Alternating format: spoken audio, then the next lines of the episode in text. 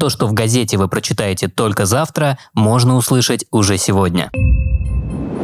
Подкаст Петербургского дневника. Вакцинация в фитнес-клубах.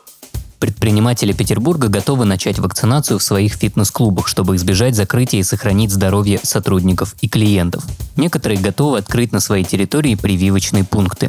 Как рассказала глава представительства в Ассоциации операторов фитнес-индустрии в Петербурге и Ленобласти Наталья Барулька, с этим предложением бизнесмены готовы обратиться в комитеты города. Цитата. «Пока мы держим руку на пульсе, посмотрим, как будет развиваться ситуация. Есть ряд фитнес-клубов, которые готовы открыть пункты вакцинации у себя на территории. Сейчас мы это обсуждаем, наверное, будем выступать и выходить с такими инициативами на комитеты города», сказала Наталья Барулька. Победа на Евро. Наши футболисты выиграли важнейший матч группового этапа со счетом 1-0 и повысили шансы на выход в плей-офф. Единственный гол забил Алексей Миранчук в компенсированное к первому тайму время.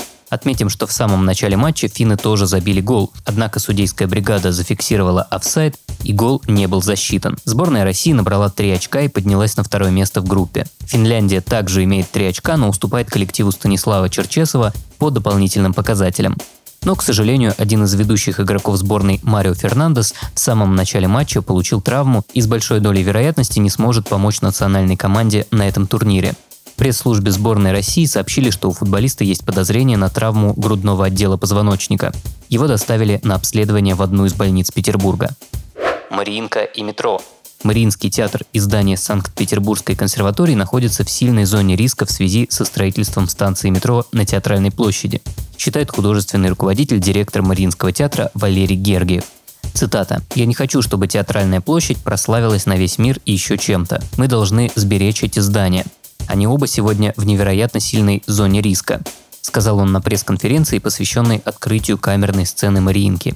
Гергиев особо отметил, что состояние здания Петербургской консерватории, которое несколько лет находится на реставрации, уже 2-3 года назад вызывало невероятную тревогу.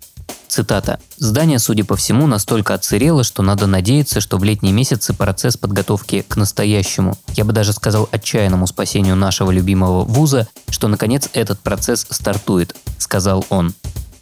Если у вас есть история, которой вы бы хотели поделиться с петербургским дневником, то пишите в наши соцсети во Вконтакте и Телеграме. На этом все. Вы слушали ПДКаст.